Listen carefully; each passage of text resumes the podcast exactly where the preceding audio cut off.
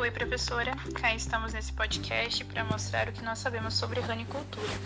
Nós somos do quarto período e nosso grupo é composto por mim, Maria Paula da Silva, e as minhas amigas Stephanie Pereira, Nicole Moura Martins e Larissa Maria Chavarim.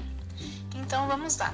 O vídeo que nós vamos ministrar e que você sugeriu durante as aulas é o Ganhe Mais, referente ao ranário Ranajax localizado em Goiás. Então, primeiramente, uma breve introdução a respeito do que é a anicultura e qual o comportamento dela no agronegócio.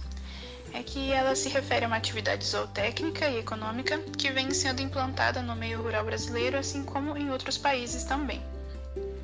Essa cadeia produtiva ela vem crescendo de forma acelerada na última década, em virtude de evoluções, né, tanto devido aos avanços tecnológicos, mas principalmente pelo aperfeiçoamento das instalações e das técnicas de manejo adotadas pelos produtores rurais e empresários que decidiram ingressar nessa atividade. E falando também sobre a rã, trata-se de um animal de características rústicas e precoce que possui uma alta capacidade de proliferação no Brasil, que é o segundo maior produtor de rãs do mundo. Apesar dos obstáculos né, e da falta de conhecimento dessa cadeia, isso acontece devido à boa adaptabilidade ao clima, que é quente e úmido em várias regiões do Brasil. E no que se refere ao produto final, a carne de rã se destaca entre os produtos cárneos por sua excelente qualidade baixo teor de gordura e o alto valor biológico, sendo apropriada para elaborações de produtos prontos para servir, que são muito requisitados pelo mercado. Alguns estudos na, na. Isso que é o mais interessante é que alguns estudos na área de inovações terapêuticas destacam a carne de rã para o tratamento de doenças ao, é, referente ao metabolismo humano e também algumas doenças é, referente à pele, para recuperação de queimaduras, entre outras coisas. E além da carne, a pele também é muito procurada no mercado internacional, servindo também para a fabricação de bijuterias, bolsas, sapatos e cintos. Mas enquanto a criação de rãs, como que funciona, Stephanie? Bom, então quanto à criação das rãs, ela é dividida em algumas fases. Mas antes de falar sobre cada fase, eu vou falar um pouquinho sobre essa raça, touro gigante, que é a raça que o ranário Ranajax, da cidade de Gameleiro, lá de Goiás, utiliza para a criação deles. Então, embora essa raça ela tenha origem norte-americana, ela se adaptou muito bem aqui no nosso clima brasileiro, principalmente lá no centro-oeste. Por que, que eles optaram por ela? Porque além dela possuir uma alta precocidade, o crescimento é acelerado e possui também um alto número de ovos por postura, em torno de 10 mil aproximadamente por desova. E essas rãs elas também são muito rústicas, o que vai facilitar e ajudar bastante na hora do manejo. Esse nome touro gigante, ele se dá ao fato do canto, ao som que o macho emite para atrair a fêmea, o coachar, né? eles chamam de coachado, que é este som aqui.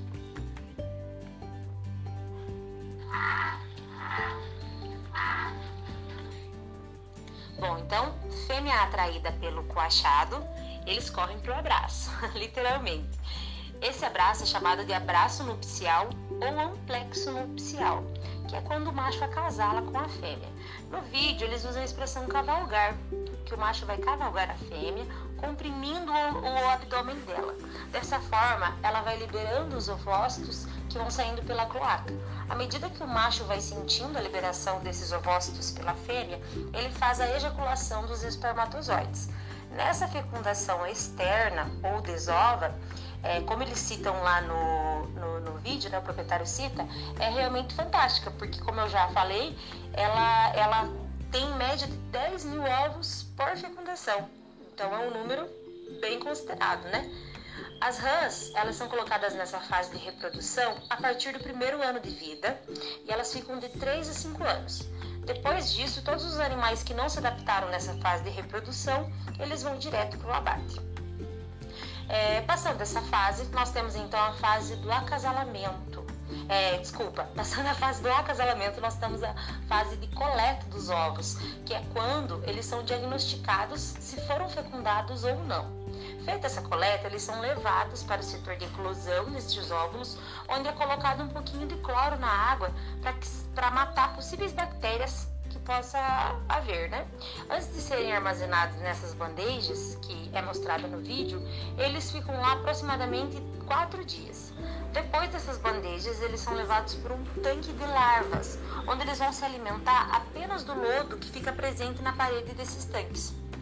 Uns 10 dias após isso, nós já temos a fase de girino. Aqui nessa fase, eles são levados para outros tanques, mas agora ao ar livre.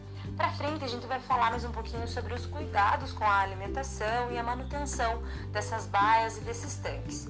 Mas voltando aqui, depois dessa fase de girino, nós temos a fase da metamorfose ou transformação, que é quando passa, né? Quando o girino se transforma de girino para imago.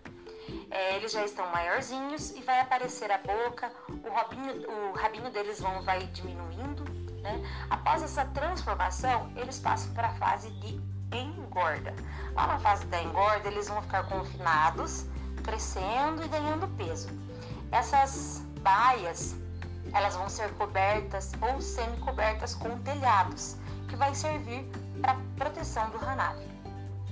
Depois dessas fases que eu citei, nós temos as fases finais, que é a fase de abate e de comercialização, que a gente vai ver um pouquinho mais para frente. Mas antes, conta pra gente, Larissa, como é feito o manejo e quais os cuidados que devemos ter com as instalações do ranário? As instalações são organizadas da seguinte forma: após a coleta, os ovos são levados para o local da eclosão, onde são colocados em bandejas com água e cloro. O cloro vai ser adicionado na água para matar as bactérias, onde eles permanecem por quatro dias. Depois são colocados em um tanque de larvas e se alimentam apenas dos lodos da parede do tanque. E dez dias depois, que já estão na fase de girinos, vão para outro tanque ao ar livre. Para manter a saúde desses animais, o cuidado com a limpeza de cada tanque baia e a quantidade de água corrente são fundamentais, como também a alimentação de cada tanque, pois todos os cuidados resultarão na qualidade da carne. Em consequência do desenvolvimento dos animais, eles passam de um tanque para uma caneleta, onde mostram que não dependem mais da água dos tanques para sobreviver e vão para as baias de engorda, onde se desenvolvem um sistema de confinamento. E quais são as fases finais? Chegar ao abate, os animais precisam ter passado nos setores de reprodução, crescimento e engorda. Aí serão enviados para o frigorífico.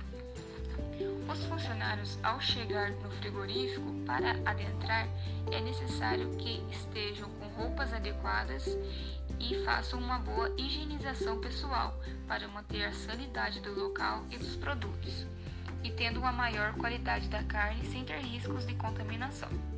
No frigorífico do vídeo, no estado de Goiás, eles abatem 1.600 rãs ao dia. Os animais são recolhidos e postos em um saco e levados até a área de abate. Pós-abate vem o processo de retirada do couro.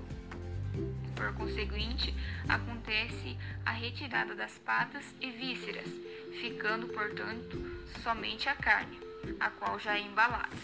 Ademais, toda a rã é utilizada para um fim e vendida. Por exemplo, a unidade da pele é vendida por 50 centavos e é utilizada para tratamento de feridas em hospitais. A pele atua impedindo infecções e aliviando a dor. E outra parte da pele é vendida para cortumes, sendo utilizada para fabricação de sapatos, bolsas e cintos.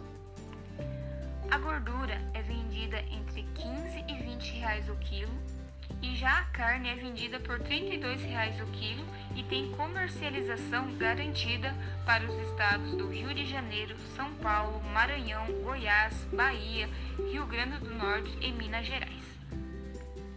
As vísceras são lançadas em lagoas, chamadas lagoas de decantação, na qual tem tilápias que se alimentam dos resíduos que vêm do frigorífico. Esses peixes limpam melhoram a qualidade da água que vai ser lançada para os rios novamente. E por fim, o que sobrar das rãs vai para a compostagem, onde irá se tornar adubo. Atualmente, os pesquisadores vêm estudando meios de choque elétrico para o abate de uma forma que aumente o bem-estar do animal, diminuindo a sua dor e, consequentemente, isso vai refletir no melhoramento da qualidade da carne. E é isso, professora. Espero que você tenha gostado, que tenhamos explicado bem e até mais.